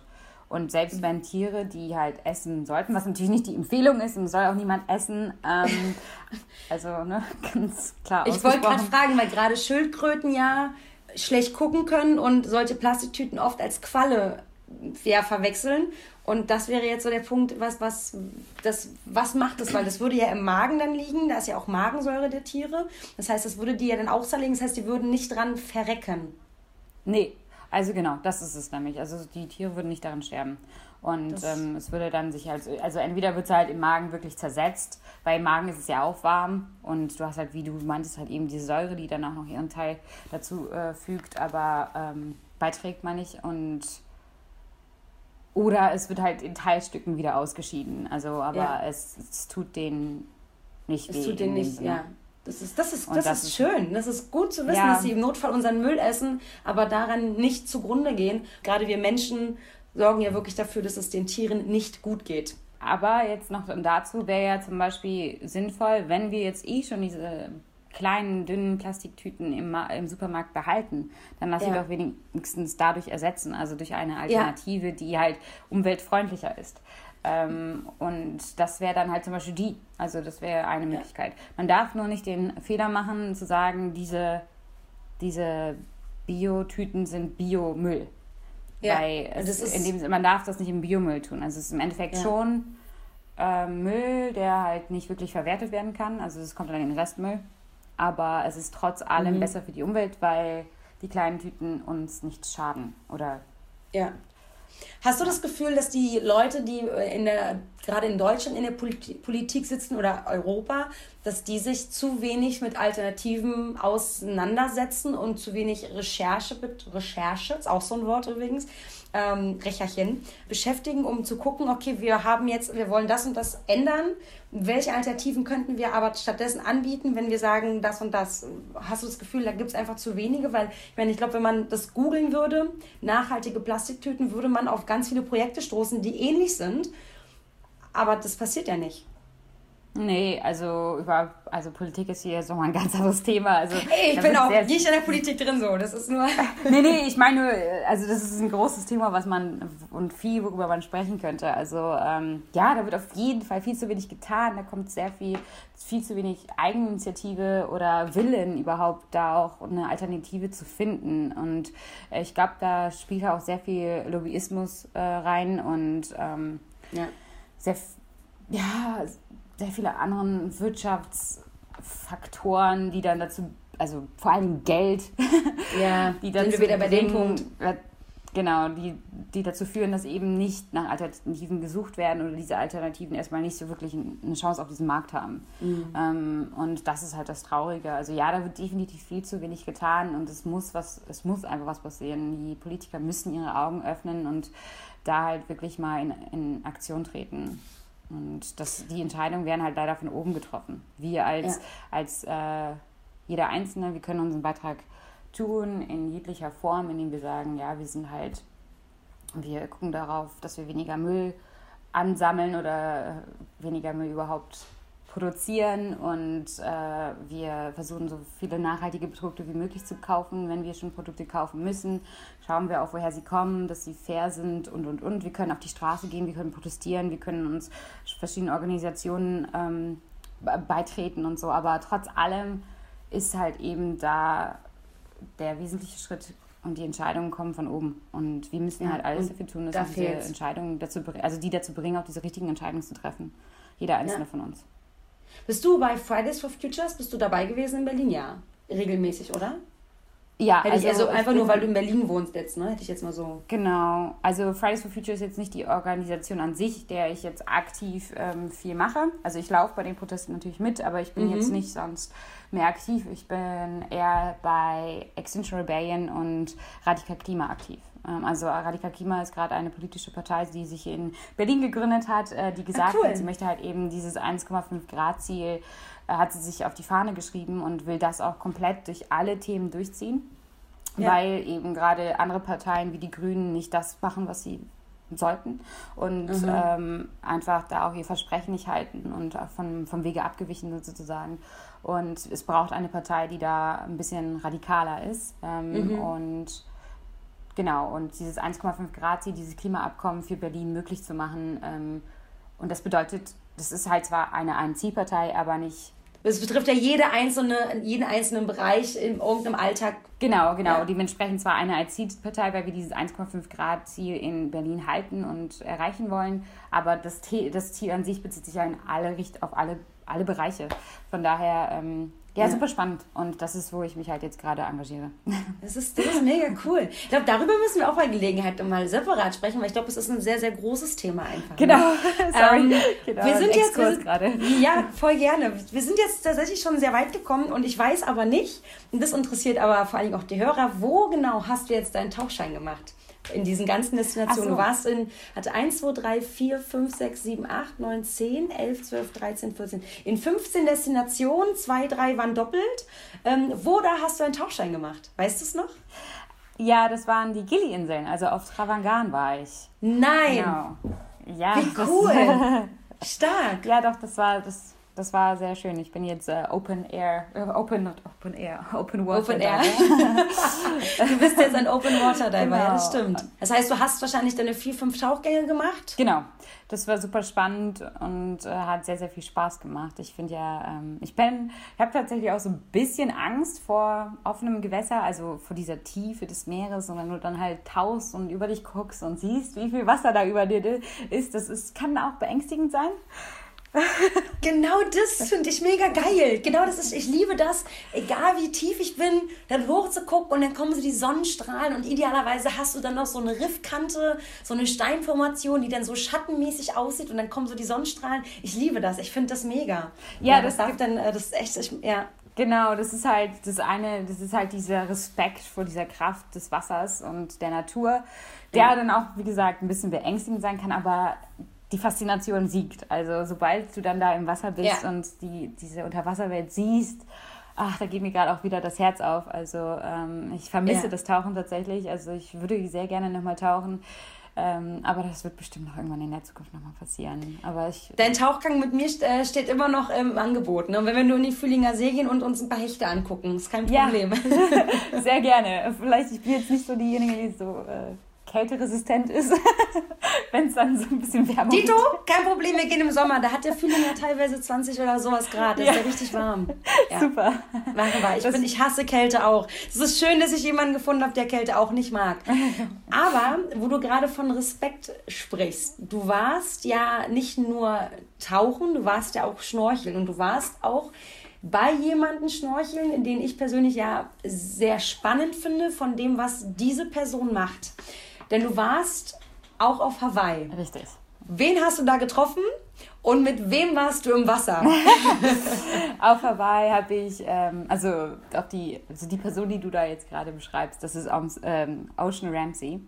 Und äh, mit ihr war ich halt auch tauchen, also tauchen im Sinne von Schnorcheln, wie du es gerade beschrieben hast. Ähm, und hatte die Gelegenheit, auf eine ähm, Erklärungsfahrt mit ihr aufs Meer hinauszufahren, ähm, wo sie uns, also mich und fünf weitere oder vier weitere Personen mit ins Wasser genommen hat und auf dem Weg auch dorthin ganz viel Einblick gegeben hat in die Welt der Haie würde ich mal beschreiben, ähm, uns erklärt hat, was, was für äh, Gefährdungen sie gerade ausgesetzt sind, wie die Haie miteinander interagieren, wie wichtig sie fürs Ökosystem sind. Und ja, ähm, hatten dann halt auch die Gelegenheit, ein paar Haie zu sehen. waren, das, waren das weiße Haie, die ihr gesehen habt? Oder was waren das für Haie? Nein, nein, oh, wow, krass. Weiße Haie wäre ja schon heftig gewesen. Nicht, nee. ne? Weil da, also sie taucht ja auch oft mit, mit weißen ja, Haien. Ne? ja, ähm, die, die ja. Fotos sind auch super beeindruckend. Ähm, richtig, ja. richtig viel Respekt vor. Aber nee, es war, also wir hatten das Glück, ich, ähm, einen Tiger Hai zu begegnen. Es gibt ja jetzt nur noch so ungefähr 30.000 ähm, circa auf der ganzen Welt. Das sind halt nicht mehr viele. Ja. Und wir hatten halt das, das Glück, dass sich uns äh, einer gezeigt hat. Ähm, das war super spannend. Und dann waren da sonst noch ähm, neun weitere Galapagos-Haie. Oh. Ja. Wow. Ja. Hast du wie, wie war das für dich? Ich meine, du hast ähm, vorher ja deinen Tauchschein erst gemacht. Mhm. Ähm, ich weiß nicht, wie viel Erfahrung du vorher schon mit Schnorcheln hattest, generell so mit, mit offenem Meer und so. Wie war das für dich, plötzlich im Wasser zu sein mit den Haien? Und welche Anweisungen hat euch äh, Ocean Ramsey so gegeben für das Verhalten im Wasser bei Auftauchen eines Hais? Auftauchen, ja. Also beim sich zeigen eines Hais. Ähm, wie war das? Also du springst ins Wasser und hast natürlich extremes Herzklopfen. Also das ist ja super aufregend, wenn du da halt Haie siehst, die halt gerade auch in den Medien eher sehr negativ dargestellt werden, wo man, wo eigentlich das ja auch sehr schöne und sehr liebenswerte Tiere sind. Ähm, mhm. Und ich glaube auch, das war so die Hauptmessage, ähm, die halt eben Ocean Ramsey uns äh, mitgeben wollte, dass man nicht Haie als etwas Böses und Negatives sehen sollte, sondern als wunderschöne und tolle und wichtige Tiere in unserem Ökosystem. Und äh, das hat sie eigentlich ganz gut gemacht, also würde ich mal behaupten. Also ähm, was für Tipps hat sie uns gegeben? Es äh, waren, also ich kann sie dir ehrlich gesagt nicht mehr alle wiedergeben. Ich weiß auf jeden Fall, dass man einen gewissen Abstand halten sollte, dass man auf jeden Fall versuchen sollte, Augenkontakt theoretisch mit denen zu halten, also mhm. also nie den Rücken zu denen drehen. Das ist, war ein bisschen schwierig tatsächlich, weil da einfach so viele waren und du schwimmst halt oben und die sind halt unter dir und vielleicht ist dann auch mal irgendwann einer hinter dir. Also jetzt nicht direkt auf der gleichen Höhe, weil die waren immer ein bisschen tiefer als ich selbst, aber ja. äh, trotz allem ähm, ja, sowas oder halt jetzt auch nicht jetzt, ähm, wenn man jetzt eine ich hatte jetzt eine GoPro dabei, dass wenn man merkt, dass der Hai auf einen zu äh, schwimmt, vielleicht, also erstmal auf jeden Fall ruhig bleiben und dann nicht den Rücken kehren und halt die GoPro nach vorne, also so als Abstandhalter, ja, als Abstandshalter. Ähm, zum Hai zeigen. Ähm, ja, das waren so die, die ich jetzt noch weiß, würde ich mal behaupten. Und es war halt, ja, es war super spannend zu sehen. Aber ich bin halt, also ich habe, ich bin schon mal geschnorchelt, ähm, mehrmals, aber das war ja jetzt schon ein bisschen, ein bisschen Wellengang und offenes Meer, sonst halt immer eher an der Küste, wo man schnorchelt. Und, das heißt, du äh, hattest das tiefe blaue Meer unter dir, du hast keinen Grund gesehen? Nee. Es war, Geil. Ja, ist dir schlecht krass. geworden? Weil wow. viele Leute, also viele Leute werden so ein bisschen seekrank, weil sie liegen im Wasser, was sich bewegt und die Sonnenstrahlen bleiben aber gerade, also die fallen ja gerade, die bewegen sich ja nicht mit der Welle, sondern die bleibt, der, der Sonnenstrahl fällt ja runter. Und dann liegst du halt in diesem tiefen Blau, du bewegst dich, das ist so ein bisschen Ocean oder Motion Sickness, glaube ich, nennt man das. Wie war ja. das für dich? Ja, schon ein bisschen vorhanden. Also leider hatten wir in unserer Gruppe jemanden, der sich auch tatsächlich übergeben hat, aber eher von der Fahrt dorthin, als jetzt vom okay. im Wasser sein. Ähm, Im Wasser fand ich sehr angenehmer, weil man noch mehr mit den Wellen geht, würde ich behaupten, als auf dem Boot irgendwie mhm. fand ich da den Wellengang krasser und unangenehmer. Ähm, und im Wasser warst du auch, also mir ging es nicht super, es war mir schon so schummrig, aber ich konnte halt trotzdem das alles schon mitnehmen und erleben und auch genießen. Ähm, ja, wäre natürlich cooler, wenn das alles einfach gar nicht vorhanden wäre, also dass einem ja. schlecht wird, aber ja. Es war auch tatsächlich, es gab einen Moment, äh, wo, also ich bin, äh, genau, wir waren ja beim Schnorcheln und ich kann halt einfach, vor allen Dingen, weil das Wasser war ja auch kalt und ich war aufgeregt, dann kannst du halt einfach nicht so lange die Luft anhalten. Und Ocean mhm. Ramsey ist ja perfekt darin, ne? Also die kann, weiß nicht, wie lange die Luft anhalten ja. und sehr tief tauchen.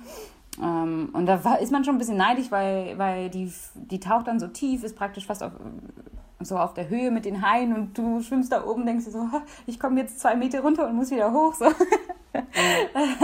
Es war ein bisschen ärgerlich. Äh, also ich wünschte, ich könnte einfach länger die Luft anhalten. Und es war dann auch einmal so, dass ich einmal runtergetaucht bin und dann auch so super fasziniert von den Haien war. Und dann aber gemerkt habe, oh Mist, mir, ich brauche Luft, ich muss jetzt wieder zurück nach oben. Ich habe aber nicht ja. nach oben geguckt. Und ich habe mich währenddessen ähm, bewegt. Also im Wasser hat man halt irgendwie dann einfach diese, also die Position hat sich geändert. Ja. Und ich wollte halt relativ schnell nach oben, weil ich doch äh, unbedingt wieder Luft holen musste. Und ich finde, es ist ein gutes Recht, dass du Luft holen willst. ja, genau. Und äh, dann war aber das Boot über mir. Ich habe nicht geguckt, dass oh. ich unter das Boot gekommen bin. Und ich wäre halt, also ja. Ocean Ramsey hast gesehen. Und die hat mich dann ja. halt zwangsweise halt gepackt, unten gehalten und ganz schnell halt versucht, also am Boot vorbei. Du, ja. Genau, dass ich halt nicht mit dem Kopf dagegen knalle. Also ich wäre da volle Wucht ja. so dran geknallt. Ne? Also wäre sie nicht da gewesen. Also hat sie ja. schon auf mich aufgepasst und geguckt, hat sie gut gemacht. Gut geht. Ich, äh, ich war zuerst so, was ist los? Ich muss Luft holen. Wieso hältst du mich jetzt hier fest so? Also hat man dann so diesen Moment. ich will aber nicht mehr. Genau, Panik. Äh, ja. Was soll das jetzt? Aber dann habe ich das mhm. gesehen und dachte so, boah, vielen Dank. Weil ich glaube, ich, also ja. ich, ich war schon wirklich schnell unterwegs und ich glaube, es hätte entweder wäre ich da kurz in Unmacht gekippt oder es hätte halt geblutet und Blut mit Haien. Vielleicht auch nicht die beste Situation. Eh, nein, nein, nein. Also hat, hat, also ich hoffe, dass Ocean Ramsey das nicht erzählt hat, weil das ist nicht wahr. Also selbst wenn wir Frauen ähm, Ach, unsere Woche haben, tatsächlich, dann äh, ist das für den Hai, der nimmt es wahr, aber das interessiert ihn einen Scheiß. Das Ach, interessiert den Hai nicht. Aber also wirklich mhm. gar nicht, wäre das jetzt gar nicht von den. Also das ist jetzt siehst du mal, das ist tatsächlich wieder eine neue Information für mich. Ähm, aber ich hätte gedacht, das hätte schon Interesse geweckt bei denen dann. Also das ist, sie, sie nehmen das wahr und Haie nehmen Blut auch wahr im Wasser, so das checken die schon, aber dieser Blutrausch, der dann immer erzählt wird, absoluter Schwachsinn. Das stimmt nicht. Ja. Nee, ich hätte jetzt eher auch nicht erwartet, dass sie jetzt sofort auf mich loskommen und da jetzt angreifen oder sowas, sondern dass vielleicht einfach die auf jeden Fall abchecken wollen würden, was, was da los ist und vielleicht mal riechen und vielleicht, wenn es dann lecker ist, dass sie dann zubeißen würden, so ungefähr. Aber nicht, dass die sich jetzt da so wie so wilde Tiere auf mich schmeißen würden. Das nicht, das hatte ich jetzt nicht gedacht. Also, ich müsste gerade echt, ich glaube, das ist auch, das ist jetzt auch sehr, sehr, sehr, sehr detailliertes Wissen. Ähm, also ich hatte nicht das Gefühl auf den Bahamas, dass die Haie sich für mich interessieren, als ich da okay. in meiner Woche war. Und ähm, ich behaupte, okay. dass also wir waren ja jeden Tag mit den Haien im Wasser. Wir hatten ja karibische Riffhaie um uns rum. Und ähm, die sind, also Haie sind ja generell super neugierig, aber unglaublich schüchtern. Die wissen ja, die sind ja, man, man hat ja mal das Gefühl, Haie sind böse und hinterhältig, weil sie teilweise hinter einem sind. Und es ist so, dass wenn ein Hai von hinten ankommt und dich abcheckt, ist der einfach nur unsicher und traut sich eigentlich nicht an dich ranzukommen, um dich abzuchecken und tut es von hinten, weil er von vorne weiß, dass du ihn siehst. Und das macht ihn, das, das macht ihn, da, hat das, da traut er sich einfach nicht. Und es ähm, ist tatsächlich so, ich habe das selbst ausgetestet wenn ich mich auf, auf den Sand gekniet habe und ich habe eine schwarze Maske, wenn ich die Maske quasi so gebeugt habe, so meinen Kopf nach unten gebeugt habe, mit dem Kinn nach unten Richtung Brust, dass ich noch gucken konnte an dieser Kante der Maske vorbei, aber der Hai, der ja über mir war, mich meine Augen nicht sehen konnte, dann ist der näher gekommen, als wenn ich ihn direkt angeguckt habe. Also Haie nehmen wahr. Ah, guck mal von wo oder wohin wir gucken. Also die wissen sehr wohl, wo vorne und hinten ist bei uns. Und ähm, ein sehr schüchterner Hai kommt eher von hinten und ein bisschen forscherer Hai würde von vorne kommen, aber dennoch sind sie halt eben, die wissen ja nicht, was wir sind. So, ne? die, klar, die, bei die Haie von Ocean Ramsey, die sind da halt öfter, die kennen sie halt schon. Aber die, das Blut ist für die nicht, nicht großartig. Es sind eher Geräusche und Gerüche aber nicht das Blutgeruch an sich. Also es gibt ganz altes Buch, Hans Haas hat es mitgeschrieben und da ist zum Beispiel drin, dass Haie stinkende Menschen nicht mögen. Wow, okay. Ja, und das äh, dachte ich mir so, ja, das finde ich, es steht, also ich kann mal gucken, ob ich das finde, dann schicke ich dir davon einen Screenshot. Das ist ein sehr krasses Buch, weil da stehen, da stehen Zitate drin, die darf ich hier einfach nicht wiedergeben. Ähm, wortwörtlich nicht, aber da steht zum Beispiel drin, dass ein Hai einen ähm, nicht attraktiv finden würde und den einfach nicht mag. Wow. Der, wär, der wäre ihm nicht lecker genug. Steht da mit diesen Worten so drin. Das, also das Buch ist auch richtig alt. Die haben halt damals verschiedene, die haben halt damals noch nie Haie so gesehen wie wir. Das waren die 70er, 80er Jahre oder ach, früher noch, keine Ahnung. Und äh, die haben damals Experimente gemacht und haben halt Dinge ausgetestet. Es ist mega interessant, wie die damals Forschung betrieben haben okay. mit Haien. Richtig okay, verrückt. Ja, krass. Ja, sehr spannend. Aber wenn ich mal noch mal was finde bezüglich äh, Blut und Haie, äh, da habe ich einen Text, äh, Ja, auf jeden Fall, sehr gerne. Ja. Also ähm, super interessant. Aber dann ist es ja auch sehr sinnvoll, was ich, also dann war das wahrscheinlich auch nicht falsch, was ich im Kopf behalten habe, dass man halt in, den, in die Augen gucken soll, weil die da dann dadurch mehr Abstand halten. Was würde ja mit dem, was du. Äh ja, sie, sie, sie merken halt, dass du sie wahrnimmst okay, und checkst, ja, genau. Okay. Ja. Aber die nehmen dich ja mit ihrer kompletten Breitseite wahr. Also mit all ihrer, mit all ihrem Körper mhm. nehmen die sich ja wahr und riechen Super dich ja. Super spannend. Du bist ja auch schon viel mit Haien geschwommen, ne? Tatsächlich nur, also auf den Bahamas wirklich aktiv mit Interaktion. Ähm, auf den Kanarischen Inseln hatte ich tatsächlich immer nur so Engelhaie, das sind diese Platten, die aussehen wie so ein Teppich irgendwie. Die, sind, die sehen halt aus wie Hai, aber da gibt es eine Situation, ähm, da war ich mit einem Tauchgast tauchen und wir haben uns hingelegt auf den Sand, weil wir einen Hai gesehen haben. Und auf einmal ist dieser Engelhai, hat der wirklich zwei Runden um uns gedreht. Und wir haben uns ah. angeguckt, oh mein Gott, der frisst uns gleich. Es ist auch nur ein Engelhai. Inzwischen hätte ich gesagt, okay, vor dem habe ich keine Angst mehr, weil ich halt schon mit Riffhaien getaucht bin. Aber mit, ähm, ja, mit ähm, Tigers äh, war ich noch nicht im Wasser. Da hast du mir auf jeden Fall was voraus. Das steht bei mir noch auf der Bucketlist, ja. Ja, das, das war auch nur so ein ganz kurzer Moment, aber ein sehr ähm, spannender Moment. Also ja. sehr schön, das zu sehen. Und ich hatte ja auch schon mal ähm, die Freude, mit einem Walhai zu schwimmen. Mm. Das, das war, das war auch einer meiner besten Momente. So. Wow. Also Wo viele schöne Momente erlebt. Aber das war jetzt nicht mit Bracelet, sondern das war jetzt äh, schon vor Jahren, wo ich mal in Australien war. Okay. Auf meiner Reise und äh, da in Exmouth, also von Exmouth aus dann ins Meer äh, einen Trip gemacht und da halt die Möglichkeit gehabt, äh, mit einem Walhai zu schwimmen. Das war also Mega. auch wildes Tier, das war, ähm, war einfach so ein Spot, wo der gerade da war und wir durften dann halt ins Wasser, mussten halt auch Abstand halten, aber ach, die sind so süß, die sind so schön. Ja, die sind mega. Wenn man überlegt, dass die teilweise auch so schlecht mit gefährdet sind, ne? gequält ja. werden, um, um, um, um, die, um die Flossen zu haben, wo man sich denkt, so dieser Walhai tut niemandem etwas. Ich kann das echt, also nee. es gibt ja diese ähm, Shark Girl Medicine, ich weiß nicht, ob du die kennst.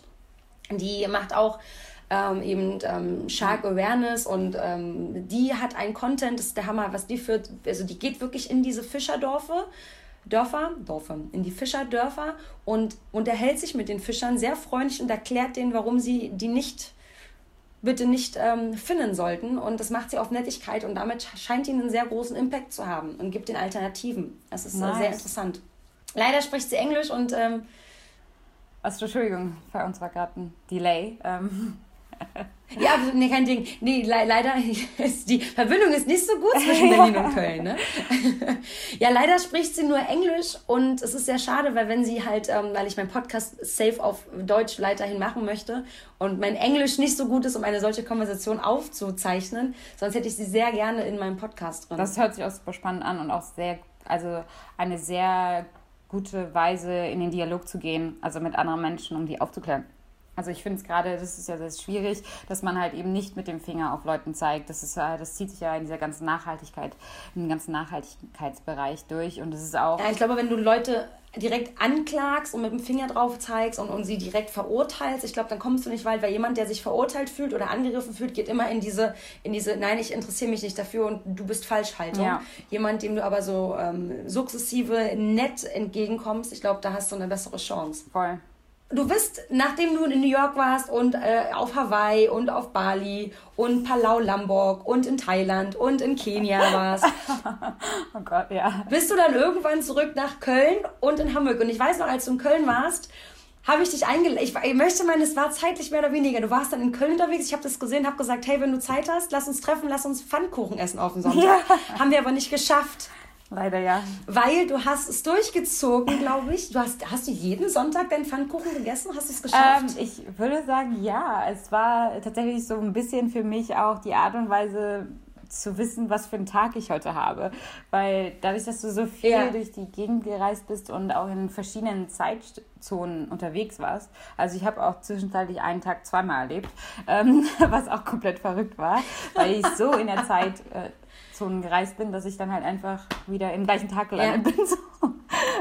Ach krass, wie cool ist das denn? Ich habe mich wie Hermine gefühlt.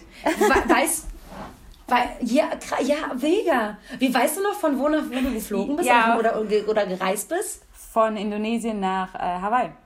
Genau. Ach, wie verrückt. Also ich bin halt morgens äh, gegen vier oder so, fünf musste ich das Hotel verlassen und war dann halt fast 24 Stunden unterwegs, bin aber am selben Tag ja. ähm, um zwei dann in Hawaii gelandet.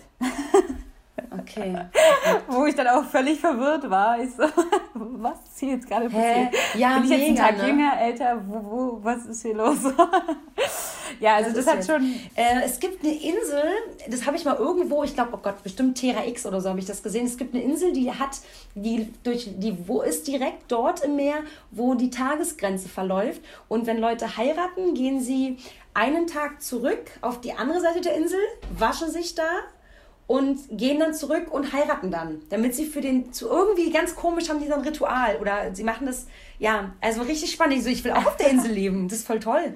So, aber du bist, weißt du noch, wann du final in Hamburg, also bist du, als du in Deutschland warst, bist du ja nach Köln direkt, von Köln nach Hamburg und dann bist du wahrscheinlich mehr oder weniger zu Wastenet gegangen, zu, also direkt dahin oder bist du, hast du vorher irgendwie, warst du noch mal kurz vorher in Berlin zu Hause, wie war das da? Mm, nee, nach Hause bin ich erstmal gar nicht. Also ähm, ich war zwar nah zu Hause, weil ich ja in Köln war und es wäre so schön gewesen, uns zu sehen, ähm, aber da war halt zeitlich die Möglichkeit nicht da. Ähm, und dann bin ich erstmal Genau, von Köln nach Hamburg. Ähm, ich habe eigentlich den Tag noch sehr gut im Kopf. Das war der 8. August äh, der 6. August, äh, das war mein letzter, ähm, letztes Projekt. Und danach war es eigentlich eher, ähm, dass ich dann halt echt regelmäßig bis Ende August noch äh, bei Bracelet reingegangen bin und da vor Ort geschnitten habe oder äh, in meinem, also Homeoffice, weil ich mich dann halt so ein bisschen auch ähm, besser konzentrieren kann, wenn ich ein bisschen Stille um mich herum habe. Und danach äh, war es dann auch sozusagen vorbei. Ähm, ich habe halt noch ein bisschen für Bracelet gearbeitet, weil aufgrund dessen, ähm, man hat es vielleicht jetzt hier auch raushören können, dass ich sehr viel und sehr schnell gereist bin, ähm, konnte ich, kam ich nicht hinterher mit dem Schneiden der ganzen YouTube-Videos. Also das ist ja auch schon viel Arbeit und ähm, ich glaube, das unterschätzen auch einige, die halt nicht in diesem Bereich arbeiten. Es ist auch gar nicht böse gemeint oder so. Wenn man das halt nicht weiß, dann weiß man es halt nicht. Aber es nimmt sehr viel Zeit ein und. Ey, ich habe einen Podcast. ja. Weißt du, wie lange das dauert, so eine Folge zu machen? Mit vorher, nachher, anhören. Und ich habe wirklich keine Ahnung von Technik. Also ich glaube, ich könnte das ein bisschen schneller machen. Aber äh, ich habe ja gesehen, was du alles hochgeladen hast. Und du hast halt auch viel Stories gemacht. Und die waren so ziemlich aktuell. Genau. Äh, und du hast ja dann alles nochmal in richtig schöne YouTube-Videos aufbereitet. Äh, auch für die Website, Texte und so. Und das hast ja auch, glaube ich, fast alles du gemacht. Ne? Genau, also die Texte auf der Website habe ich nicht gemacht, weil da die Kapazitäten einfach nicht mehr vorhanden sind. Also irgendwann ist dann auch so ein bisschen, äh, hat man einfach die Grenzen erreicht, die man äh, machen kann. So, ne? Also ich habe halt vor Ort immer erst die Stories gemacht und die waren auch immer tagesaktuell und äh, live sozusagen äh, online, also sofern ich Internet hatte, dann habe ich die direkt hochgeladen ähm, und habe dann natürlich vor Ort dann auch alles nochmal in Querformat gefilmt, damit ich das dann für YouTube schön machen kann, weil es ist ja auch das Problem mit Instagram und YouTube Hochkant und Querformat. Puh, also sehr ärgerlich, einfach auch, ja. weil es halt doppelte Arbeit ist. So. Ja. Und dementsprechend hat es auch ein bisschen länger gedauert, weil man die ja auch ein bisschen anders aufbereiten muss für YouTube, die ganzen Videos, als für Instagram. Und ja, äh, das hat dann ein bisschen gedauert. Das heißt, ich war noch darüber noch mit äh, Bracelet in Kontakt, ähm, war aber dann nicht mehr vor Ort in Hamburg, als ich die geschnitten habe. Also das hast du dann quasi im Homeoffice dann für dich gemacht, ja? Nicht ganz. Ich war da, tatsächlich bin ich mit einer Freundin, ich war noch nicht fertig mit dem Reisen, witzigerweise. Stimmt, du bist weitergereist. Ja, du bist weitergereist und hast dann regelmäßig geschnitten. Genau, Stimmt, genau. das habe ich auf deinem privaten Account dann gesehen. Genau, ja. Also ich hatte die Möglichkeit, ähm, eine meiner besten Freundinnen hatte sich ein Van, das war ihr Lebenstraum, also es ist so ein Lebenstraum für, äh, für sie gewesen, sich ihren eigenen Van zu kaufen und äh, darauf, äh, daran auch zu leben. Und ja, das hat sie sich erfüllt und dann war ich wieder und sie wollte eh eine Tour durch Osteuropa machen. Und ich habe dann gesagt, ja gut, ich muss zwar jetzt die Videos schneiden, aber ich kann sie auch von unterwegs schneiden. Und ich würde gerne mitkommen. Und äh, wir hatten da beide Lust zu und dementsprechend sind wir halt durch Polen zurück bis nach Riga gefahren. Das heißt, theoretisch, das ist ja eigentlich Schön. witzig, weil ich, wir sind ja auch äh, in Riga erstmal gelandet, um dann zu Norfi zu kommen. Wir mussten ja da noch ein Stück mit dem Auto fahren. Und damit schließt sich der Kreis. Also ich bin dann halt bis nach Riga mit ihr gefahren ja, und dann schön. wieder zurück. Also das ist ganz ja. witzig. Ja. Wie cool. Genau. Ja, wow. Ja, das also das war eine ganze Menge. Ich habe das Gefühl, wir haben so viele verschiedene Kisten aufgemacht, über die wir uns bei Gelegenheit Ja. nochmal unterhalten können. Und von daher lade ich dich jetzt Fall. offiziell ein, ob du nochmal bei Gelegenheit über die, das ein oder andere Projekt mit mir im Podcast sprechen möchtest. Auch wenn das nicht direkt was mit Tauchen zu tun hat, hat es halt was mit Nachhaltigkeit zu tun. Und das Tauchen lebt davon, dass wir uns nachhaltig weiterhin bewegen, denn sonst ähm, habe ich, hab ich bald nichts mehr zum Tauchen und habe auch nichts zum Erzählen. Das wäre super schade. Und auch mal, unsere Kinder hätten dann nichts voll. mehr. Ja. Voll, voll. Ja, also super gerne. Das hat auch jetzt sehr viel Spaß gemacht. Also Ja, äh, war, sehr, es sehr ist, gerne. war super, weil wir das ja mehrfach versch- verschieben mussten, weil wir einfach nicht äh, zusammen, zusammengefunden haben. Und deswegen freue ich mich, dass es jetzt geklappt hat. Und jetzt auch Yay. tatsächlich eine sehr lange Folge war. Ja, mal sehen. Sehr schön. Ja, dann danke ich dir recht herzlich. Ich wünsche noch einen entspannten Freitagnachmittag. Und äh, ja, wir hören uns einfach wieder. Wenn du irgendwas Nettes hast zum Berichten oder ich Fragen an dich habe, dann melde ich mich. Ja, super gerne. Also vielen Dank, dass ich hier sein konnte. Ich wünsche dir auch noch einen schönen Freitag und äh, wir bleiben auf jeden Fall in Kontakt, würde ich sagen. Machen wir. Ich danke dir, ne? ja, danke. Ciao, ciao. Und das war's auch schon wieder mit Tauchen to Go, deinem deutschsprachigen Podcast bei akutem Tauchweh. Ich hoffe sehr, die Folge hat euch gefallen. Wir hören uns dann in der dritten Staffel wieder. Keine Sorge, versprochen, die kommt auf jeden Fall. Und ja, folgt mir auch auf Instagram. Tauchen to Go und AK Scuba. Bis dahin. Tschüss. Das war Tauchen to go, Tauchen to go. Dein Podcast bei akutem Tauchweh. Öffne deine Augen und tauche nun langsam und unter Einhaltung der Aufstiegsgeschwindigkeit zurück zur Oberfläche. Bitte absolviere zu deiner eigenen Sicherheit den Sicherheitsstopp von drei Minuten auf einer Tiefe zwischen drei und sechs Metern, bevor du anschließend zurück in deinen Alltag tauchst.